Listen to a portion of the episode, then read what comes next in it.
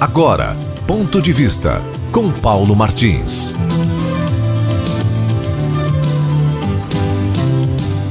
Olha, Matthew Miller, um esquerdopata norte-americano, teve a coragem de fazer o que seus colegas de seita brasileiros não fazem.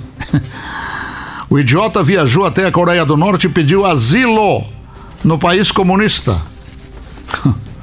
Rasgou seu visto e disse que estava ali para ficar, pois queria viver a experiência comunista.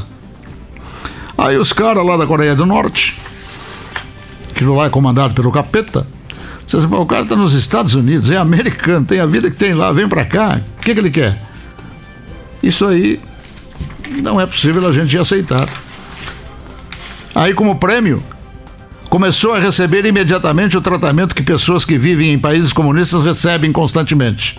Foi preso, julgado sumariamente, sem nem ao menos saber quais eram as acusações, além de atos hostis, e condenado a seis anos de trabalhos forçados. Pediu, levou. Comunismo é isso, é coisa do capeta. Agora, meus preclaros, Matar a vaca para curá-la do carrapato, metáfora muito usada pelo saudoso jornalista Joel Mirbetti. Matar a vaca para curá-la do, do carrapato nunca foi racional, ao contrário. Não fosse isso aí metáfora, e sim realidade, seria uma gigantesca estupidez.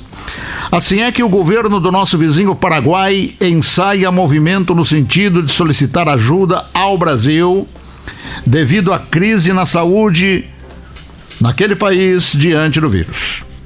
Bem, é preciso considerar que o dinheiro brasileiro estará cheio de ataduras nos próximos tempos, também devido à crise do vírus. E o Paraguai adotou as medidas improfícuas que resolveu adotar por sua conta.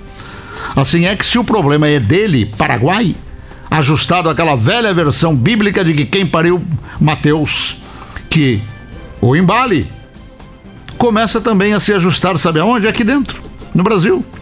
E o oeste do Paraná é Brasil, pois prefeituras, através de seus titulares, estão a ensaiar movimento para seguir recebendo cargas e mais cargas de auxílio, quando na verdade autorizados pelos espasmos autoritários de prepotência do STF, prefeitos e governadores sem ter a quem prestar contas e como bons especialistas em fiascos, acabaram até tendo orgasmos ao encherem o peito de autoritarismo e iniciarem a aplicação de atos grotescos autorizados pelo STF contra produções contra movimentações, movimentações comerciais, enfim, algo como matando a vaca para se livrarem do carrapato.